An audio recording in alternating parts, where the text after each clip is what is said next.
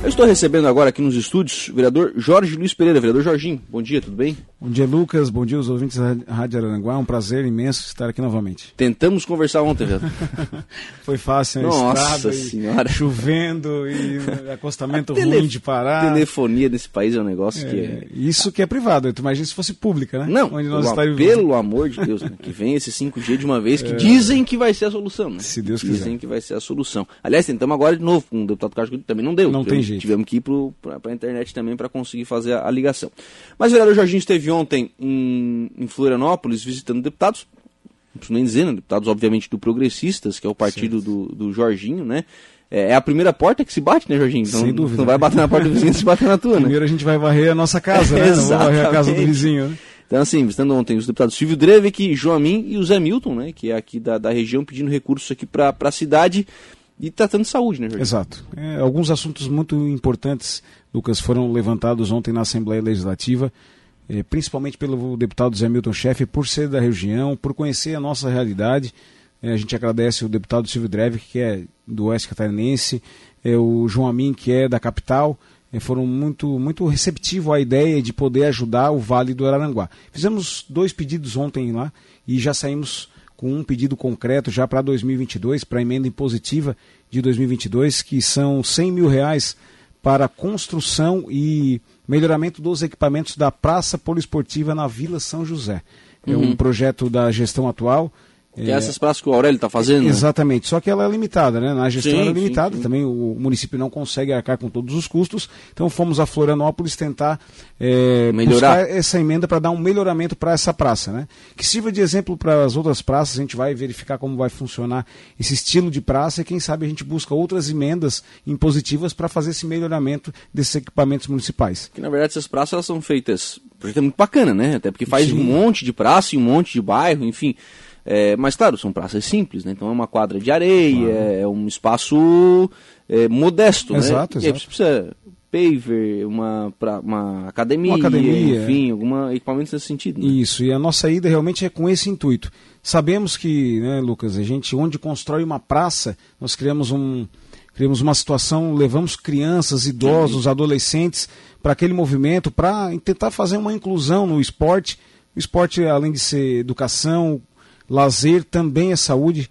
É, vimos agora com a pandemia aí, é, algumas atividades no início da pandemia foram, foram, foram é, bloqueadas, uhum. todas elas hoje já liberadas, claro, com devidos cuidados, mas a gente sabe que também esporte ele é, é saúde. Então nós adquirimos lá com o deputado Zé Milton junto é, com a bancada do, do Progressistas é, 100 mil reais para essa praça e fizemos um pedido também ao deputado João e ao deputado Silvio Drevik, é, um valor de 100 mil reais para ajuda é, no melhoramento de alguns equipamentos da unidade da, do UPA. Do, é, do UPA porque, como entendemos que é algo regional, hoje o município carrega essa despesa, a gente sabe que precisa ser feito um debate com o hum. Sul inteiro. Eu acho que não é uma oneração só de Araranguá. Aquele debate que não vai ser não, frutífero, né? Infelizmente, né? Infelizmente, mas a gente sabe que é uma estrutura pesada. É, diversas pessoas utilizam.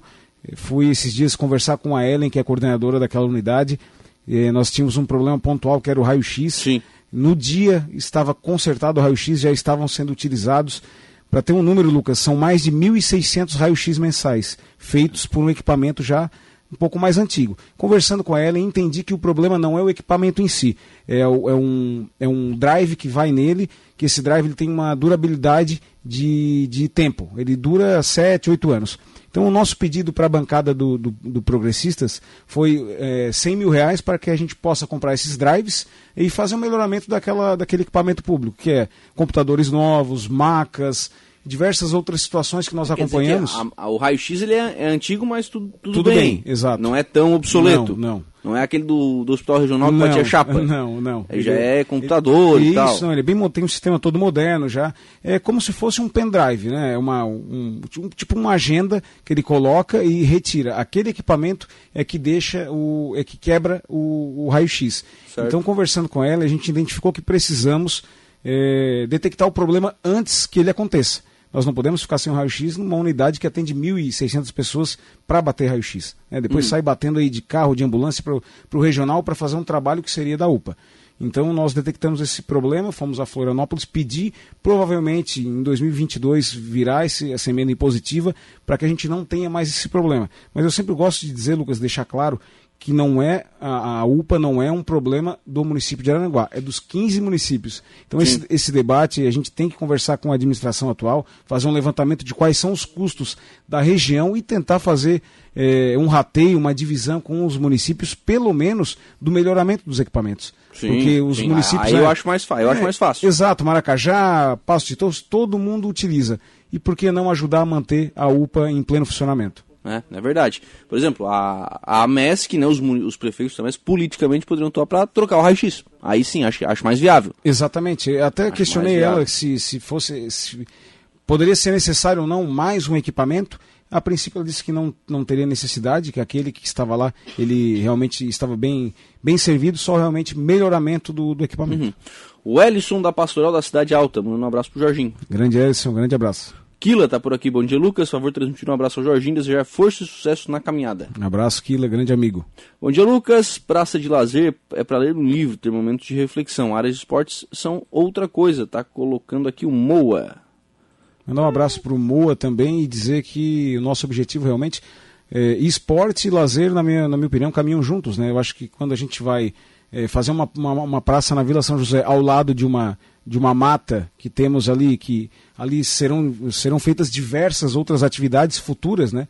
não agora, mas sim, quem sabe um dia a gente pode criar um parque ecológico naquela mata fechada que temos entre a Vila São José e o Parque Alvorada, ali também se torna uma, uma área de lazer, sem dúvida. Quem vai fazer uma leitura de um bom livro, como a gente faz leituras, gosta de um ambiente propício para isso. Eu acho que uma praça poliesportiva é um bom ambiente para isso.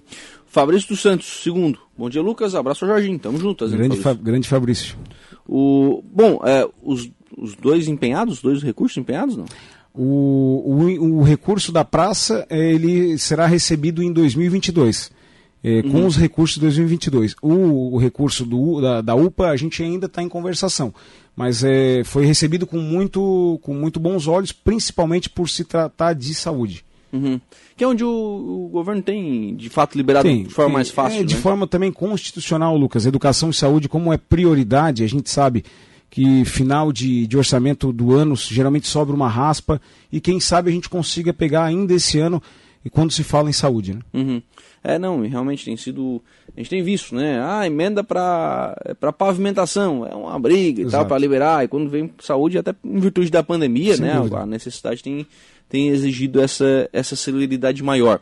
Bom, Silvio Dreve, que além de deputado, é presidente do partido, né? Exato, exato. Daí, é, como é que foi a conversa? Mudando de, mudando de, assunto. de assunto, a gente foi fazer um, uma conversa com o presidente estadual do Partido Progressista, é, muito bem receptivo, é, além de ser deputado, presidente, Sim. com muita experiência, é, conhece muito o, o, o, PP de toda a região e fui me apresentar realmente para o deputado, para alguns outros deputados que já que não tinha tanto envolvimento é, internamente no partido. E fui dizer da nossa vontade de poder é, correr a eleição em 2022, como pré-candidato a deputado federal. Mostrei para ele a potencialidade da nossa região, é, temos mais de 150 mil votos na região da MESC. Falando em região sul, Lucas, são mais de 700 mil votos, Paulo Lopes para baixo, então nós temos uma, um, uma potencialidade muito grande de eleger um deputado federal realmente do sul de Santa Catarina. E fui pedir para que me coloque no jogo. Né? A gente sabe que quando somos novos, tem né, 33 anos, vereador de segundo mandato, não tenho a caminhada que alguns Sim. outros concorrentes terei, né? Então a gente sabe que só quer lealdade e, e, e algo igualitário. Né? Na hora de colocar na balança, que se pegue, se pese, se olhe para a região. Hoje somos, infelizmente, uma das regiões mais pobres de Santa Catarina, um dos IDHs mais baixos e eu acho que isso, acho, não tenho certeza, que é em virtude da falta de representação em Brasília e em Florianópolis. O deputado Zé Milton não consegue é, correr em, todas as regiões de Santa Catarina e também dar um olhar todo especial para a região. Temos só um deputado, infelizmente. Então acredito que o nosso caminho é longo, é um projeto audacioso, mas só perde, só perde quem não coloca o rosto no santinho, né? Quem não bota a sua cara a tapa. E eu acho que nosso resultado de uma eleição futura realmente ou é empatar ou é ganhar. Nós não perdemos nunca. Vamos, vamos fazer muitos amigos durante essa caminhada, se Deus quiser. E acredito que o trabalho, Lucas, de perder ou ganhar é o mesmo. Então a gente vai trabalhar realmente para ganhar. Bom, ô Jorginho, quando se fala em, em apresentar, enfim, é, espaços iguais, direitos iguais, coisas assim, obviamente falei sobre estrutura partidária, né? O partido tem recurso para aportar na, nas campanhas e, e, sobre espaço também, exato, né? Exato. Que, tem, que tem que ter na, na, na região para correr, né? O, o, progressista terá a tua candidatura a deputado federal e a do Zé Milton a estadual? Exatamente. É, foi um, um, combinado há 45 dias antes. Eh, nós conversamos junto com, com sempre o deputado Jorge Bueira, que hoje coloca o seu nome à disposição para a candidatura a governo do estado de Santa Catarina. Eu vejo como muito importante esse, esse upgrade que o deputado está dando, porque ele potencializa a nossa região, Lucas. Independente se vai ou não vai, mas a região precisa levantar essa bandeira. Então a gente tá, já está começando esse trabalho também. É, sobre as questões igualitárias que eu sempre falo, é que provavelmente a ANREC, também, a ANREC, região de Criciúma, uhum. diga-se, né? Pode ser que tenha um candidato também do Progressistas a, a deputado federal, ainda também está, está caminhando pela região. Então, o que, que eu pedi? Igualdade e principalmente pensando na nossa região. Vimos que é uma região gigantesca, não temos hoje nenhum representante a nível federal da região da MESC, temos plenas condições de eleger alguém. Então, de vez em quando, a gente né, tem medo de fazer uma caminhada bacana, importante, chegar lá na frente, é, o partido é, a nível estadual não avalia a não região sul. A candidatura. Não homologa e não avalia a região sul como uma região importante. É, digo aqui sempre uma coisa que aconteceu aí, acho que foi na terça-feira, é, sobre a Serra 285, a Serra da Rocinha. É, o governo federal tinha aportado, a princípio, 15 milhões e o catarinense 15 milhões. Foi para a votação, reduziram esse recurso para 11 milhões de reais. Não, não temos um deputado para fazer um enfrentamento, deputado federal, para fazer um enfrentamento. É a dona Ângela Min, em Florianópolis, que é representante de lá, que no início da audiência fez algum enfrentamento. Então precisamos de alguém daqui que sinta a dor realmente na carne. Eu acho que chega de né, a cidade buscar representantes fora ali, fazer voto de 80, 100 candidatos de fora, e quando a gente precisa de alguém para bater na porta, Lucas, a gente tem que buscar outro município. Então a gente tem que acabar com essa Criciúma dependência, na minha opinião. Nada contra a Criciúma, sou totalmente favorável a Criciúma, gosto muito da cidade, dos representantes de lá, mas a gente tem que olhar para o nosso quintal. Então nós precisamos acabar com esse cordão umbilical, depender sempre de alguém de Criciúma. Hoje temos aí a nossa pré-candidatura posta, vamos fazer um lançamento futuro é, se Deus quiser, ainda nesse mês de setembro, para que a gente possa caminhar. Não, até amanhã. Não, desculpa, desculpa. In, início, início, início, de outubro. Início de outubro, vou ser mais específico. Nós não marcamos ainda a data, mas acredito que eh, em meados de outubro vamos fazer um, um pré-lançamento, porque eu acho importante para fixar nome na região e depois a gente poder correr as outras regiões, porque não se faz eleição só na nossa micro-região. É, então, estou vislumbrando algo é, diferente, é, é uma, uma eleição totalmente diferente do que a gente já disputou, mas eu sempre ouvi do, das grandes lideranças, Lucas, até estaduais, é, que sempre salientaram que a eleição mais difícil é a que a gente já correu duas vezes, que é de vereador. Então, uma, uma, uma candidatura a nível estadual com proporções federais, ela vai tornar o nosso nome conhecido, a nossa região conhecida e automaticamente a gente vai catapultar a região de Aranaguá. Jorginho, já é certo que o Boeira não será candidato a deputado federal. Isso. Né? E, e nesse espaço, estás ocupando esse espaço dentro do, do Progressistas. É, como é que foi esse tópico da conversa com o deputado Silvio Dreve, que, do ponto de vista de é, vermos o Boeira de fato numa chapa majoritária?